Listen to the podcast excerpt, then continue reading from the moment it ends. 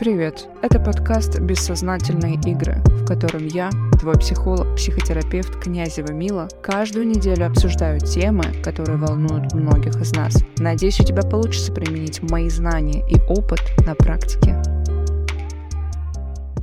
Привет, привет, друзья! Скажите мне, как ваши дела? Что у вас актуального произошло за последнюю неделю? А сегодня мы с вами обсудим чувство вины. Поэтому оно идет в следующей темой, следующим подкастом после подкаста о стыде. Если вы не слушали ранее мой подкаст, пожалуйста, пройдите, послушайте его тоже обязательно. А сейчас мы поговорим с вами о том, что же это все-таки такое глубинное, перманентное, фундаментальное чувство вины. Ведь человек может прожить всю свою жизнь, друзья, друзья, и так и не поняв, что им манипулирует и управляет вот это чувство вины глубинное, которое посадили в подростковом возрасте, а может быть раньше, а может быть, когда он только родился, а может быть в три годика. И все, и так всю жизнь он живет, им что-то управляет, ему это не нравится, но, но он не может прочувствовать это. И у многих это чувство вины пустило, знаете, такие корни прям в тело человека, прям по всем венам прошлось, оно просто вжилось в мозг, в тело и ведет такой образ жизни паразит паразита в нас, питаясь постоянным ущемлением наших прав, постоянным ущемлением и выбором кого-то, чтобы покормить это чувство вины, чтобы его не испытывать, чтобы оно не болело. Как вы можете заметить, что у вас есть это чувство вины? Допустим, вам очень тяжело кого-то просить о чем-то. Например, чтобы человек сделал что-то, или наоборот, что чтобы он что-то не делал. Муж э, громко слушает музыку, вы не можете попросить его сделать тише, вы будете злиться, вы будете расстраиваться, обижаться, но прямо подойти и сказать, я сейчас устала, я сейчас там читаю книгу или просто не хочу слышать музыку так громко, вы не можете. Например, когда вам делают что-то хорошее, может быть, вас хвалят или делают какие-то поступки хорошие, вы в этих случаях чувствуете такую неловкость. Кажется, что вы этого не заслужили, и человек так добр к вам, что вы его должны еще в 2-35 раз больше отблагодарить за то, что он сделал вам. То есть вы чувствуете такую чрезмерную благодарность. Может быть, вы являетесь трудоголиком или у вас развит перфекционизм. Добиваться, допустим, какого-то успеха, чего-то серьезного на работе. Или наоборот, можете сами на себя взваливать очень много ответственности, дел, брать на себя много ответственности, тянуть постоянно руку, что вы это, это и это возьмете все на себя. Или, например, вы избегаете отношений, просто не вступаете в них, потому что вам кажется, что вы будете тогда обузой, и вы сделаете человека несчастным. Вам не хочется навязываться, надоедать, названивать. Либо если вы вступаете в это отношение, вы знаете, как будто бы стараетесь себя вести тихо, не быть обузой, стараетесь быть удобной, быть такой приятной, во всем соглашаться, услужливой.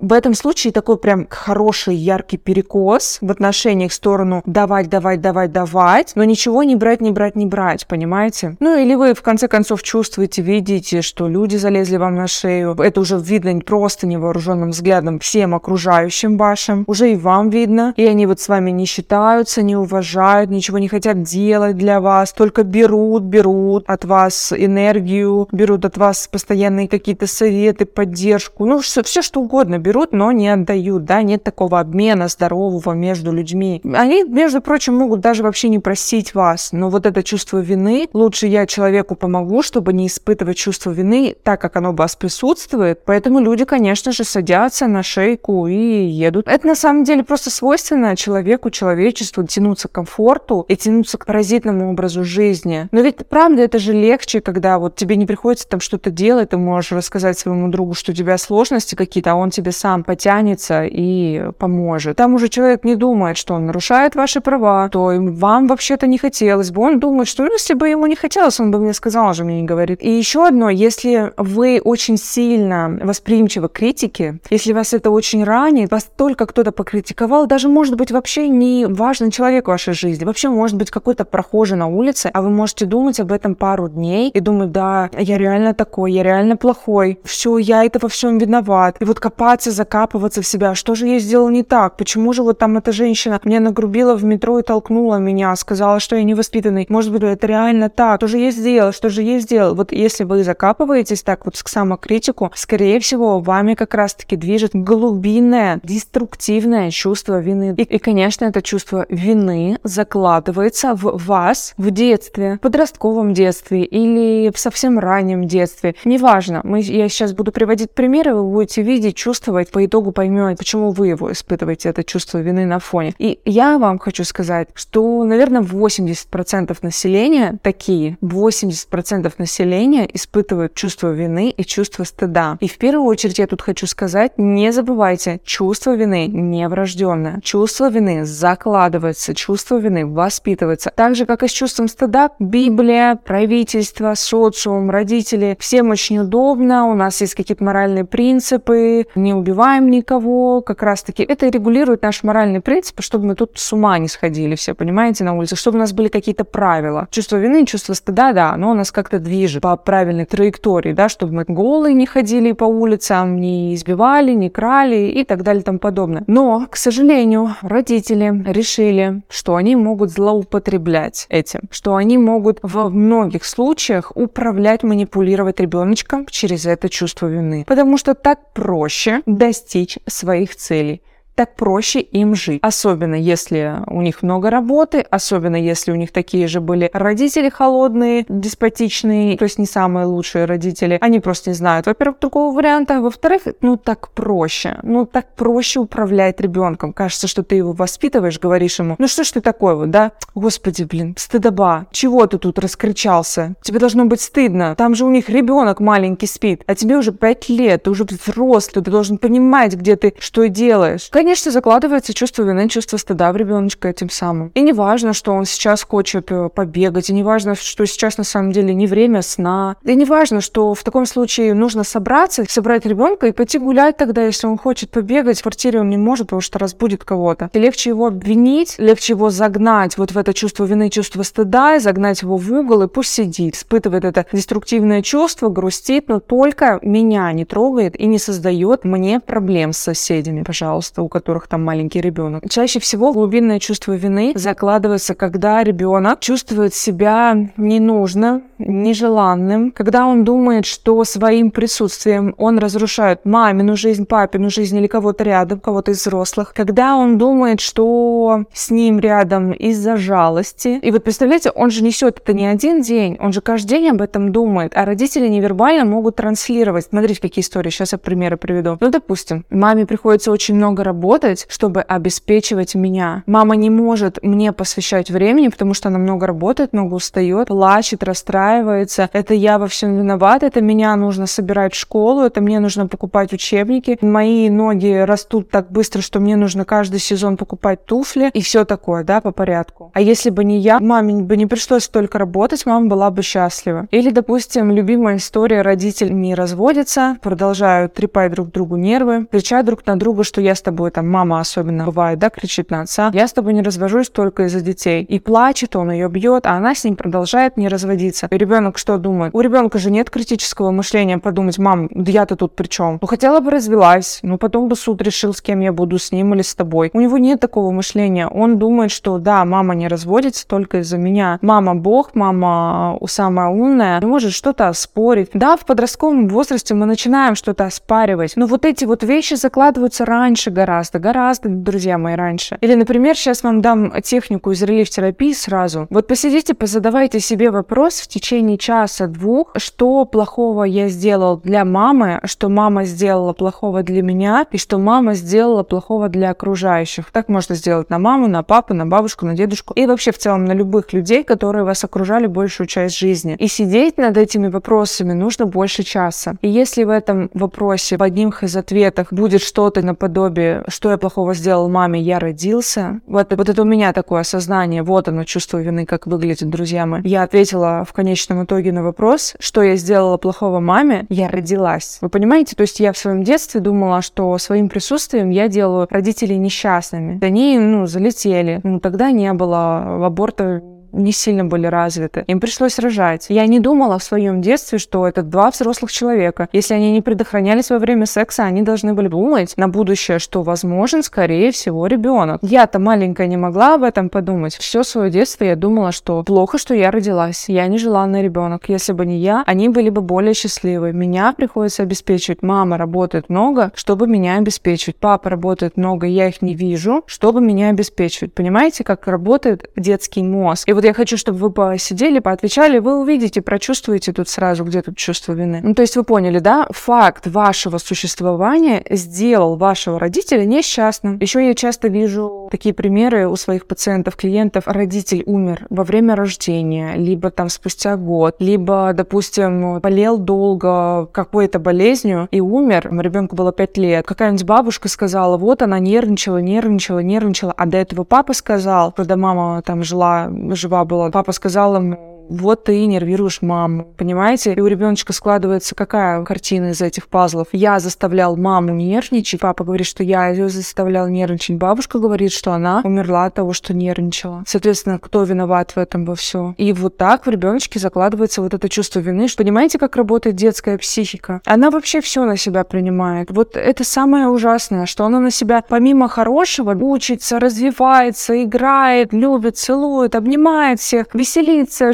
шутит, постоянно хочет куда-то ехать, бежать. Она еще и плохие вещи очень на себя принимает, как губка. То есть не только хорошие, но еще и плохие очень даже быстро схватывают на лету. Это вот самое печальное. Дети для меня, вы знаете, меня, дети для меня это самое святое. Мне их всегда так жалко. Единственное, кого мне жалко в этом мире, это дети. Потому что они, друзья мои, ни в чем не виноваты. Они рождаются как чистый лист. В них закладывают все, что можно. Только все, что можно и нельзя. Ладно, я отошла от темы, давайте дальше дальше. Еще хочу побольше вашего внимания задержать на том, что родители иногда транслируют вину на ребенка даже вербально, невербально, понимаете? Они могут даже ничего не говорить, но давать какие-то намеки, детали, по которым ребенок потом связывает. У него такая картинка появляется, такая цепочка. Ага, это из-за меня. И еще один пример хочу привести. Семья. Папа алкоголик, мама много работает, обеспечивает всю семью, и в том числе папа алкоголика. Ребенок не думает, что мама в созависимых отношениях, поэтому поэтому она не может от него уйти. Что она его спасает, спасает, обеспечивает, оплачивает этому папе алкоголику клиники постоянные, регулярные. И ребеночку кажется, что мама работает так много из-за него, ну, то есть из-за ребенка. Не из-за того, что мама может уйти от этого алкоголика, и у них на двоих будет больше денег. А он думает, что не хватает на меня. На с папой все норм с папой все норм. То есть он детали берет, он, ему мама может это никогда и так и не сказать прямо в лицо, что это из-за тебя. Она ему, возможно, и говорила, что это из-за папы, я столько денег много трачу на него. Но для ребенка папа это святой человек. Что папа, что мама, они и хорошие, и плохие, они все для нас были, друзья мои, в детстве святые люди. Это все в психике ребенка создает такое обобщающее убеждение. Я плохой, я испортил всю жизнь кому-то, я не имею права, чтобы меня любили любили, меня искренне не желали, у меня нет прав, я изначально во всем виноват, я не заслужил хорошего отношения, меня не должно быть, лучше бы я не родился вообще, я нежеланный, меня нельзя любить, если человек со мной, то он оказывает услугу, я ему должен быть благодарен, никто со мной просто так не будет. Кстати, последнее бывает часто у тех детишек, у кого были отчимы, либо мачехи, ну, одинокая мама, этот отчим на ней женился, и ребенок думает, что он вообще женился на нас из-за жалости. Мама потому что разводе, с прицепом, теперь, блин, с такой историей. Конечно, он из-за жалости на нас женился. Вот так ребенок думает. Смотрите, первое, что вы должны сделать. Во-первых, сказать себе, чувство вины у меня есть. Окей, что я должен делать дальше? Потому что я бы хотел жить свободно. Ну, хотя бы оставшиеся 10, 20, 30, 40, 50 лет. И я вам хочу сказать, что дальше вы должны приготовиться к долгой работе. Не забываем, если ваша психика функционировала 25, 35 и так далее лет одним образом, то по щелчку пальцев за месяц, за два или еще за сколько-то, такой супер короткий срок, скорее всего, не получится избавиться от паттернов, от этого постоянного привычного чувства вины. То есть возьмите, наберитесь терпения, и как человек ходит, начинает ходить в спортзал, у него же на следующий день после первой тренировки не появляется сразу идеально накачанное тело. То же самое, друзья мои, с психикой. Возьмите себе полгода, работайте каждый, каждый божий день, работайте над собой. Это и есть наша колоссальная индивидуальная работа над собой, чтобы измениться, менять мир вокруг себя, менять свое мировоззрение, менять свое качество жизни, друзья мои, и становиться свободными. Что мы должны делать в первую очередь? Отслеживать и прочувствовать, а когда вы испытываете это чувство вины. Прям отслеживать. Отслеживать и прописывать. Взять телефон, прописать в заметках. Так, я сейчас испытала вот это, вот это. В теле было вот это, вот это. Например, произошла ситуация, ваш любимый человек, парень или еще кто-то что-то сделал для вас. Он мог даже просто подарить цветы, либо вы, может быть, попросили его выкинуть в мусор, или, может быть, попросили его, или попросили его сделать что-то по дому, что-то элементарное, да, что обычно мужчины делают. Потом вы испытываете какое-то чувство такое непонятное, оно, ну, оно просто некомфортное. Сразу достаем заметку, либо достаем блокнот, записываем. Классно прописывать, потому что когда мы прописываем, у мозга дольше чуть-чуть времени подумать, а что же я все-таки испытал. Тут важна саморефлексия. Знаете, что самое важное в изменении поведения здесь? С каждый раз отлавливать. Каждый раз отлавливать и анализировать, что, почему, как, что, зачем прошло. Вы должны записывать каждый раз, где вы испытываете это чувство вины. Сразу, как вам стало неловко, сразу, как вам стало некомфортно. Взяли, записали, закрыли. Скорее всего, вам понадобится месяц, два, три. Скорее всего, каждый день вы будете открывать блокнот и прописывать. Но, друзья мои, опять же, не забываем. Если мы хотим меняться, мы сделаем это. Если не хотим меняться, конечно, мы будем забывать это прописывать. Потом нашли эту цепочку. Что зачем пошло? В чем была причина? Что я сказал? Что мне ответили? Почему так было? Откуда это могло появиться? Да? Здесь, в общем, работает психоанализ, который вы делаете самостоятельно, без психотерапевта. То есть обычно психотерапевт помогает это сделать. Но это правда просто. Ну, то есть здесь вам не нужен психотерапевт. Вы можете научиться это делать самостоятельно. А потом я вам предлагаю вспоминать ситуации, где еще вы испытывали это чувство вины. Например, сегодня я испытал чувство вины от того, что попросил коллегу заменить меня. Но этот же коллега просит меня чуть ли не каждую неделю заменять ее. Почему же я, когда прошу ее один раз в месяц, испытываю чувство вины, а она нет? И вообще, нормально ли это? Вот такая ситуация, вот такое чувство вины, вот тут оно в теле, я его прочувствовал. Хорошо, что я мне с этим делаю? Так, хорошо, где я его испытывал ранее? Где же я его испытывал ранее? Раз унесли себя подростковый возраст, где я его мог испытывать? Ну, конечно, когда просил свою одноклассницу помочь мне с домашним заданием, то же самое было, да. Она мне еще помогла, а я вообще там хотела сквозь землю провалиться. Унесли себя в эту ситуацию, объяснили себе там, что попросить было нормально. В этих моментах я, конечно, рекомендую уже с психотерапевтом работать, потому что тут нужна поддержка, тут нужна забота. В идеале с психотерапевтом. Если нет психотерапевта, окей, обыграли эту ситуацию, как бы вам хотелось. А потом я вам предлагаю в процентном соотношении попробовать понять, а реально была ваша вина в том, что вы попросили девочку сделать то-то, а она отказалась,